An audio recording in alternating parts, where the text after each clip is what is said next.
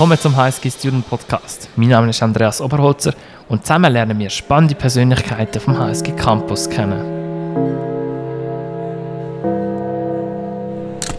Der Tunnelbau ist jetzt nicht gerade die Kernkompetenz von HSG innen. Und trotzdem ist es unser Thema heute. Ich begrüße darum heute zum ersten Mal eine Studentin von der ETH, Elena Krasnova, und der HSG-Student Stefan Kaspar. Hallo miteinander. Hallo Hi. Andreas. Stellt euch doch mal ganz kurz vor und sagt mir, was ihr mit dem Tunnelbau zu tun habt. Ähm, mein Name ist Elena. Ich studiere momentan im vierten Semester Maschineningenieurwissenschaften an der ETH und äh, eigentlich mit dem Ziel, äh, in Space zu arbeiten. Bin ich ziemlich weit vom Tunnelbau entfernt gewesen, aber doch eben jetzt in die Richtung ausgeschritten, um Praxiserfahrungen neben dem Studium zu sammeln. Ja, mein Name ist Stefan. Ich bin äh, HSG-Student, studiere im siebten Semester BWL und ich habe eigentlich auch nichts mit dem Tunnelbau zu tun gehabt, bis im letzten Sommer, äh, wo ein Kollege und ich ähm, auf die Ausschreibung gestoßen sind von der Boring Company, dass die jetzt einen Wettbewerb ausschreiben, dass Elon Musk da ähm, Studierende aus der ganzen Welt dazu anregt, äh, Tunnelbaumaschinen zu bauen. Und äh, wir haben uns angemeldet und dann nachher angefangen, ein Studententeam aufzubauen. Bei dem Wettbewerb geht es ja eigentlich insgesamt um das Konzept Hyperloop. Ähm, ich habe schon mal ein bisschen davon gehört und ich habe mir auch im Voraus Material dazu gegeben. Können wir aber vielleicht gleich nochmal das Konzept erklären für alle, die, die das noch nicht kennt haben. Es besteht ja aus zwei Teilen, einerseits im Pod und einerseits im Tunnel, oder? Genau, also das Hyperloop-Konzept ist, äh, sollte das Mobilitätskonzept sein von der Zukunft. Es geht darum, dass sogenannte Hyperloop-Pods in Vakuumröhren ganz schnell ähm, von einer Stadt zu einer anderen Stadt können geflitzt werden, ähm, abgeschossen werden wie von einem Katapult, könnte man sagen. Ähm, zum Beispiel Zürich, Berlin wäre so in 30 bis 40 Minuten erreichbar. Also man ist sogar schneller unterwegs als Flugzeug mit etwa 1200 km/h. Und ähm, weil wir jetzt hier in Europa schon so dicht äh, nebeneinander wohnen, ist eben der Tunnelbau ganz ein integraler Bestandteil, dass wir äh, das Hyperloop-Netzwerk äh, Hyperloop hier in Europa können aufbauen können. Und ähm, darum hat eben Elon Musk das auch noch ins Leben gerufen. Und äh, ja, darum bauen wir jetzt die Tunnelbohrmaschine, um ganz schnell Tunnel bauen, wo nachher dann Hyperloop-Bots durchflitzen können. Mhm. Schauen wir jetzt aber zuerst noch mal ein bisschen zurück. Die ETH hat ja schon eine erfolgreiche Geschichte mit dem Thema Hyperloop. Es hat nämlich vor dem Wettbewerb Wettbewerb zum Bauen von dem Pod an sich. Im 2017 hat dort die ETH den dritten Platz gemacht beim Wettbewerb von Elon Musk. Im 2019 dann den zweiten Platz und einen Innovation Award gewonnen für einen Linearmotor. Ähm, was ist am Linearmotor besonders aufregend? Das frage ich jetzt so als HSG, der sich gar nicht auskennt mit dieser Technologie. Ja, am Linearmotor ist so aufregend, weil das so ein bisschen als heiliger Gral beschrieben wird vom, vom Antrieb. Weil wir die hohe Geschwindigkeit möchten erreichen müssen wir wie wegkommen von rotierenden Systemen. Man kann sich vorstellen, bei einem Flugzeug rotieren äh, Turbinen, bei einem Auto sind es Rädchen, beim Zug genau auch. Aber wenn wir so hohe Geschwindigkeiten haben, dann gibt es kein Material, das das aushalten wird. Und darum muss man auch einen Motor entwickeln, der sich nicht daran bewegt. Und das ist eben genau so ein Linear Induction Motor, auch, ein Linearmotor. Und ähm, sehr cool an dem ist, dass man mit dem kann beschleunigen ganz stark, bremsen und sogar schweben. Also man kann wirklich alles, was man eigentlich braucht für das Hyperloop-Konzept, kann man mit dem Motor machen. Ähm, ein paar von uns kennen das vielleicht auch eben von äh, Achterbahnen, wie im Europapark Bluefire, dort sind wir wirklich sehr stark abgeschossen und ähm, ja, das ist halt möglich mit so Linearmotoren. Mhm, mhm. Eure Challenge ist ja aber die andere, nämlich jetzt der Tunnelbau. Tunnelbau, die Schweiz hat ja auch eine gute Vergangenheit zum Tunnelbau mit dem Gotthard. Was ist denn der Unterschied bei so einem Tunnel und vor allem, warum braucht es jetzt da noch Innovationen, wenn man eben so einen Tunnel für ein Hyperloop-Netzwerk bauen ähm, Das Problem beim aktuellen Tunnelbau ist, dass das Ganze sehr langsam verläuft und auch äh, weniger autonom. Unser Konzept ist es, eine komplett autonome Tunnelbohrmaschine zu haben, die praktisch einmal in die Erde gesetzt wird, sogar ohne Startgrube, sondern von Anfang aus von der Oberfläche aus unter einem Startwinkel startet und dann direkt äh, durchgehend, ohne weitere Segmente einsetzen zu müssen, ohne irgendwelche Wartungsarbeiten äh, herzustellen, kann sie dann einen fertigen Tunnel durchbohren und das Ganze dann äh, mit einer Geschwindigkeit von zielmäßig äh, im Wettbewerb ist es eine Schnecke äh, schneller zu sein. Ähm, das wären dann ein Zentimeter pro Minute. Es klingt jetzt nicht nach viel, aber ich glaube, es ist eine sehr, sehr große Challenge, dass man das erreichen kann. Wie habt ihr vor, die Challenge zu meistern? Also wir setzen auf äh, relativ neue Technologien vor allem. Äh, andererseits ist die Maschine, die wir bauen, wie gesagt, schon bereits sehr autonom und äh, sichert eine durchgängige Bewegung mit unserem Antriebskonzept sowie unserem innovativen äh, Tunnel, den wir selber mit der Maschine während dem Bohren aufbauen, sodass eben nicht wie bei einer klassischen Gripper-Tunnelbohrmaschine ähm, Segmente nachgefördert werden müssen. Was versteht man unter Segment?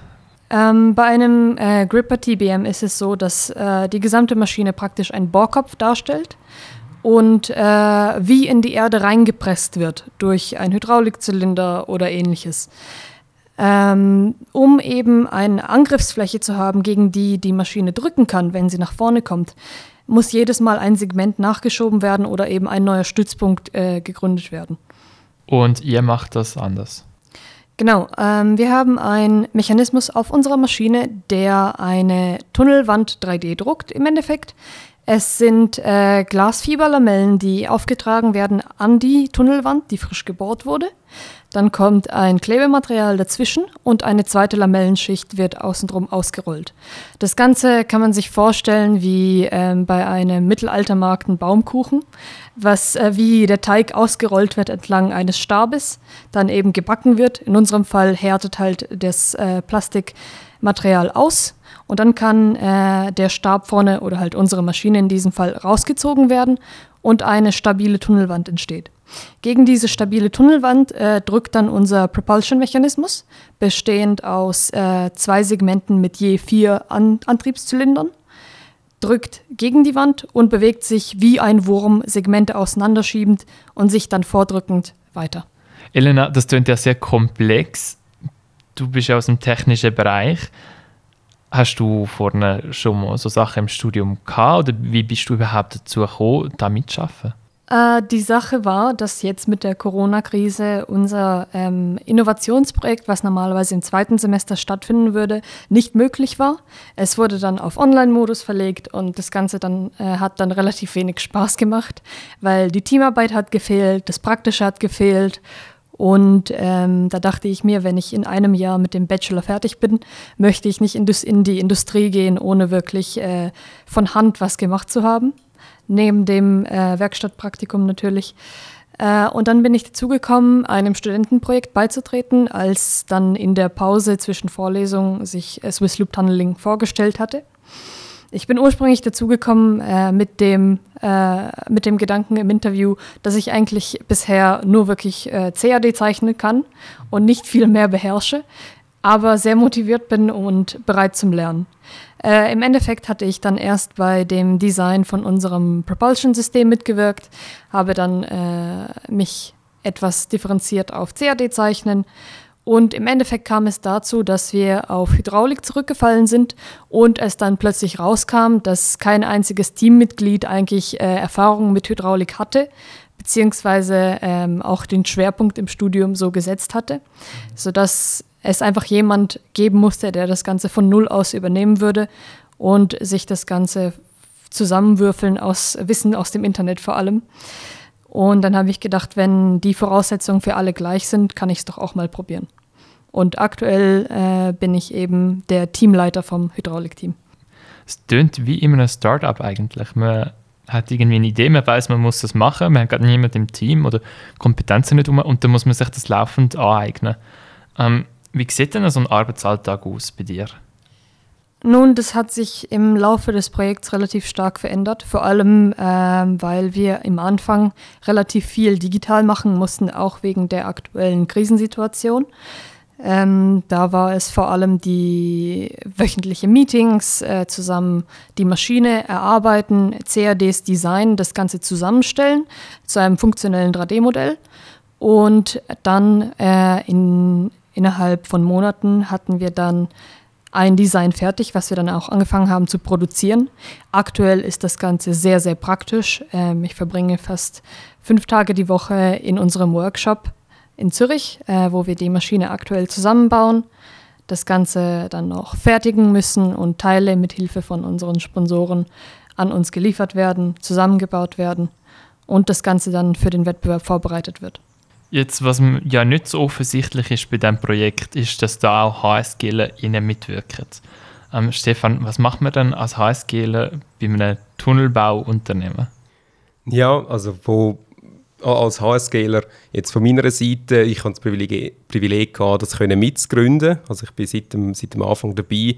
Wir haben ähm, eben das Zweite eigentlich sind wir auf, auf den Wettbewerb gestoßen, haben nachher zwei weitere Kollegen, die ich äh, kennt habe durch wo ich ein Swissloop-Projekt geleitet habe, 2019, haben wir aufs, äh, ja, ins Boot geholt. Und eben, wie du gesagt hast, so ein bisschen extrem der Startup-Spirit. Ja, man hat alles müssen von null aufbauen. Wir waren noch in der Pandemie gewesen. Das ist so letzten September gewesen, wo wir dann das irgendwo gegründet haben in einem Restaurant und nicht so sicher gewesen, sind, ob wir jetzt da können in der Pandemie noch Leute für so ein Projekt gewinnen. Wir hatten keine Werkstatt, gehabt, wir hatten kein Büro. Gehabt. Ähm, das Büro war eigentlich bei mir daheim äh, und alle ähm, Verträge sind mal dort hingekommen. Und dann haben wir einfach sehr schnell ähm, angefangen, ja, Professoren zu schreiben, äh, an der ETH, dort in die Vorlesungen zu gehen. So ist ja die Elena nachher dazugekommen.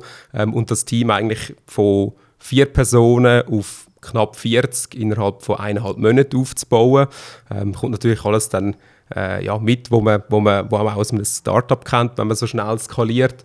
Und ähm, ja, jetzt sind wir recht äh, zufrieden. Jetzt haben wir doch 50 Leute, einen Workshop an der EMPA mit, mit einem super schönen äh, Hallenkran, wo man die ganzen schweren Teile können bewegen können. Ein Büro noch ähm, an der EMPA selber in Dübendorf, wie aber auch im, im, in Zürich, an der ETH im Zentrum. Ähm, und äh, ja, so kommt man eigentlich dazu. Und jetzt sind schon sieben Personen ähm, das ganze Business-Team fast besteht eigentlich aus HSG-Studentinnen äh, und Studenten. Ähm, und äh, wir kümmern uns vor allem um die über 70 Partnerschaften, die wir haben müssen eingehen mussten, um das Projekt überhaupt können realisieren ähm, Wie aber auch ähm, ja, Project Management, Procurement ist ganz wichtig. Im Moment auch durch die Pandemie sind die Lieferketten auf der ganzen Welt äh, ja, irgendwie Stocken geraten. Und ähm, da haben wir schon ganz äh, ja, viele lustige Geschichten haben wir irgendwie versucht noch ähm, irgendwie kreativ gewisse Materialien zu holen. Also zum Beispiel 2019 haben wir müssen ähm, äh, Stoßdämpfer organisieren und weil die überall out of stock sind, haben wir einfach äh, Mountainbikes gekauft, die die eingebaut haben, die ausgebaut und nachher wieder nach dem Wettbewerb dann wieder verkauft. Ähm, und äh, genau, also so kann man eigentlich sehr kreativ noch dazu beitragen, dass dann das äh, ganze Projekt gelingt. Wie ist denn so die Bereitschaft der Unternehmen in so ein Zukunftsprojekt zu investieren? Also da muss ich sagen, sind wir wirklich sehr überrascht gewesen, auch jetzt in der Pandemie. Eben, wir sehr, sind sehr unsicher gewesen im September, ob, ob wir das wirklich so können aufbauen können. Aber ich muss sagen, dass wir ähm, ja, fast ein bisschen offene Türen eingerannt haben bei den Unternehmen. Ähm, Tunnelbau wie Elena schon gesagt hat, oder die Schweiz hat eine lange Tradition im Tunnelbau. Ich kann mich noch gut erinnern, als kleines Kind, äh, die NEAT-Baustelle, die ich besucht habe. Ähm, und all die, die Unternehmen haben uns eigentlich von, vom ersten Tag an unterstützt. Ähm, auch die ganze Branche findet es cool.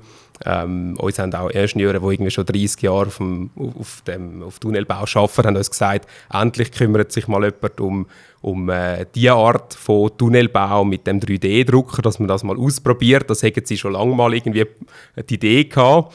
Ähm, und eben als Studententeam darf man so auch etwas dann mal austesten, ähm, was vielleicht dann in anderen Ingenieursteams äh, ja, vielleicht äh, nicht gelangt hat. Oder? Man hat sich immer müssen auf kommerzielle Projekte fokussieren und wir können wirklich stark noch, noch in die Forschung gehen und etwas ausprobieren. Jetzt haben wir ja sehr kurzfristig mal ein Ziel von dem Projekt, oder? Möglichst gut rauszukommen bei dem Wettbewerb von Elon Musk. Was ist denn das langfristige Ziel von eurem Verein? Also das langfristige Ziel von Swissloop Tunneling ist, ähm, weiterhin jedes Jahr können 40 bis 50 Studierende von verschiedensten Schweizer Universitäten ähm, Möglichkeit zu geben, praktische Erfahrung zu sammeln und zwar das theoretische Studium irgendwie zu komplementieren. Ähm, zusätzlich werden wir dann auch verschiedene Iterationen haben von unserer Tunnelbohrmaschine. Die ist jetzt, äh, kann jetzt ein Tunnel bohren in einem halben Meter Durchmesser. Das ist jetzt noch nicht noch, noch nicht so viel, oder? Da kann man vielleicht ein paar Röhren drin äh, verlegen. Aber wir können dann eben ähm, die Lösungen aufskalieren auf die knapp 4 Meter Durchmesser, die es dann braucht für, äh, für Hyperloop-Strecken. Und das ist ähm, ja, das Ziel des Vereins in den nächsten Jahren, genau so eine Tunnelbohrmaschine und so einen Prozess zu entwickeln, wo man kann, äh, für das Hyperloop-Konzept anwenden kann. Und auf dem Weg dorthin gibt es auch noch ganz viele andere Möglichkeiten, wo man das ganze, ja, die ganzen Systeme eigentlich kann dann einsetzen kann. Was verfolgt denn ihr persönlich jetzt noch für ein Ziel mit dem Wettbewerb? Also eben einerseits will man ja mitmachen an dem Wettbewerb, aber andererseits, was ist so ein bisschen eure, das, was euer meisten reizt, jetzt noch zu erreichen das Jahr? Nun, ich finde, ähm, der Wettbewerb selbst ist zwar wie ein Sprungbrett, aber ähm, jetzt am Wettbewerb einen guten Platz zu machen, ist gar nicht wirklich mein Ziel weil mir geht es viel mehr um die Möglichkeit, eben bei sowas mitzuwirken, selber an der Maschine neue Sachen zu erfinden, zu entwickeln und auch mal, ich finde gerade das Besondere an einem Studentenprojekt ist, dass äh, alle Wege offen sind. Und wenn man gut genug argumentiert und die Leute von seinen eigenen Ideen überzeugen kann, diese auch implementiert werden. Und es sind Leute ähm, dabei, die äh, mit Herzensblut eben an dem Projekt arbeiten, bereit sind, Nächte dafür einzusetzen, um eben gerade noch die Außenhülle dran zu montieren, weil das ja bis morgen stehen muss. Und ich finde, das ist eine einzige, einzigartige Möglichkeit, die man später so im Leben gar nicht haben wird, wahrscheinlich. Ja, von meiner Seite, wir werden natürlich schon den Wettbewerb äh, gewinnen, oder? Man muss auch immer sagen, es ist äh, Engineering eigentlich am Limit, also das Risiko, das man eingeht, ist da recht hoch, oder? Man geht immer ans Limit und vor allem, wir haben uns Ziel gesetzt, ähm, wirklich neue Wege zu gehen, auch mit, mit Systemen, die nicht erprobt sind und jetzt nicht schon seit 20 Jahren eingesetzt werden und man genau weiß, dass die werden äh, perfekt funktionieren am Wettbewerb. Ähm, und darum ja, sind wir sicher sehr ehrgeizig, auch dort dabei einen guten Platz können zu machen, vielleicht wieder einen Innovation Award äh, können abzuholen, Elon Musk zu überzeugen, dass unser System innovativ ist und eine Zukunft hat. Und äh, meine persönliche Motivation generell bei, beim Hyperloop-Konzept und auch beim Tunnelbau mitzuschaffen ist, weil ich, weil ich glaube, dass äh, eben wir reden sehr viel über, über Klimawandel und es werden jetzt immer mehr Einschränkungen in den Raum gestellt, dass man zum Beispiel weniger muss fliegen oder weniger darf fliegen. Und ich habe das Gefühl, wenn es eine Lösung, wenn es eine technische Lösung gibt, wie das Hyperloop-Konzept, wo wir können ein Netzwerk aufbauen in, in Europa und schneller sogar noch unterwegs sind als Flugzeug und das äh, ja, klimaneutral, dann äh, müssen, äh, ja, finde ich, muss man als junger Student äh, oder Studentin muss man alles daran setzen, dass man das irgendwie möglich äh, kann machen kann. Weil ich reise gerne um und ähm, ja, ich will viel lieber umreisen, wenn ich weiß, dass ich das eben in einem Hyperloop-Pod äh, machen kann und äh, nicht, dass, dass meine Reise nicht zur Lasten der Umwelt eigentlich geht, oder? Was ich jetzt noch aus HSG-Perspektive besonders spannend oder aufregend finde an der ganzen Sache, du hast mir eine Visualisierung geschickt im Vorfeld. Es ist ja unheimlich komplex und am Schluss von so einem langen Projekt hat man nicht irgendwie ein Slide Deck oder ein Event, wie wir es da hatten, da heißt, wenn man zum Beispiel Start macht oder ein Symposium, sondern man hat wirklich eine richtige Maschine. Und das finde ich schon recht faszinierend, oder? Ich finde, ähm, gerade den Weg auch mitgemacht zu haben, weil wir haben auch immer wieder äh, Mitglieder, die neu dazukommen, auch jetzt schon ganz kurz vor dem Wettbewerb, weil wir immer mehr Arbeitskräfte benötigen, jetzt aktuell, wenn das Ganze 24-7 eigentlich im Workshop laufen muss. Ähm, ich finde, den Weg beobachten zu können, wie das Ganze vom Drawboard aus, vom äh, Pappmodell, wo wir am Anfang gebaut haben, um zu gucken, dass das Ganze eventuell doch vielleicht irgendwie möglich wäre.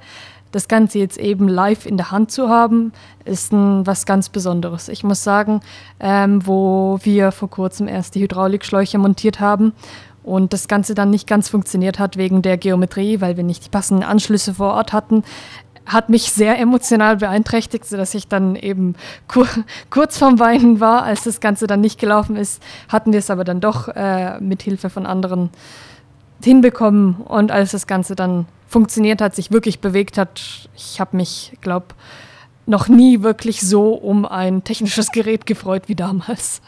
Ja, also ich glaube, man baut wirklich äh, über die Zeit auch so ein bisschen, äh, ja, eine Beziehung auf eigentlich zu, dem, zu dieser Tunnelbohrmaschine, so lustig das tönt, weil man einfach so viel durchmacht. Man weiß es von, von Anfang an, wenn man zurückschaut auf, im September, wo wir eigentlich noch nichts hatten, bis jetzt, äh, dann weiß man all die Auf- und Abs, all die Stunden, die dort reingeflossen sind, äh, Sachen, die nicht funktioniert haben, man irgendwie möglich gemacht hat. Und ähm, ja, man kann dann schon sagen, dass das, äh, glaube ähm, ja, so für, für viele Leute dann so das Baby ist, die Tunnelbohrmaschine und man dann auch, ähm, ja, auch ein bisschen protective ist, äh, gerade wenn es dann darum geht, dass andere Leute die zum Beispiel bewegen, die eigenen entwickelten Teile, ähm, tut man immer schauen, dass, das ja, dass dem ja nichts äh, passiert. Oder? Jetzt zum Schluss würde mich noch wundern, was glaubt ihr, wann kann ich zum ersten Mal in so einem Hyperloop-Pod sitzen und sehr schnell von A nach B reisen? Ja, das ist eine gute Frage. Ähm, wenn äh, vor, vor etwa einem Jahr hat äh, Virgin Hyperloop One, das ist es, äh, eigentlich das Startup im Moment, wo, wo das weiterverfolgt und die, die Podsbot, die haben schon eine Zweierkapsel ähm, erfolgreich eigentlich gelauncht, noch bei niedrigeren Geschwindigkeiten von so zwischen 300 und 400 km/h. Ähm, und äh, ja, die erste kommerzielle Route ähm, da sind immer verschiedenste Destinationen im Gespräch, zum Beispiel Abu Dhabi, Dubai oder Los Angeles, San Francisco. Und äh, da müssen wir leider wahrscheinlich noch ein bisschen warten. So zehn Jahre hätte ich gesagt, ähm, dann können wir dort mal drei, drei sitzen. Und ähm, ja, in Europa ähm, kommt es auf, uns drauf an, kommt es auf alle unsere Partner drauf an. Und ich glaube, auch dort ähm, ist es ein Projekt, das doch dann vielleicht schneller kommt, als wir, als wir jetzt denken können. Elena, deine Einschätzung? Ich finde, ähm, es muss auf jeden Fall noch viel entwickelt und viel gearbeitet werden, bis das Ganze möglich ist. Äh, wie gesagt, Prototypen existieren. Unsere Prototypen für die Maschine selbst existierten schon im September. Die Schritte, bis, äh, die bis jetzt laufen mussten, waren sehr gewaltig und äh, unser Konzept ist auch bei weitem nicht das Letzte, was das Ganze vorantreiben wird. Deswegen, ich denke, das wird schon noch eine Zeit brauchen. Aber äh, gerade eben solche Projekte wie Swiss Loop Tunneling in Kooperation mit äh, dem Swiss Loop Pod Design sowie auch äh, dem Bauen von den Tunnel selbst muss das Ganze Hand in Hand laufen, damit es überhaupt möglich wird. Hoffentlich dann auch bald innerhalb der nächsten zehn Jahre. Ja, dann danke ich euch sehr viel mal für den Ausflug in Technik. Ich glaube, wir haben ein sehr spannendes Thema behandelt, wo uns noch in der Zukunft beschäftigen wird. Danke vielmals. Danke dir. Danke auch. Ja, danke auch euch da außen fürs Zuhören. Bis zum nächsten Mal, bleibt gesund und habt eine schöne Zeit. Ciao zusammen.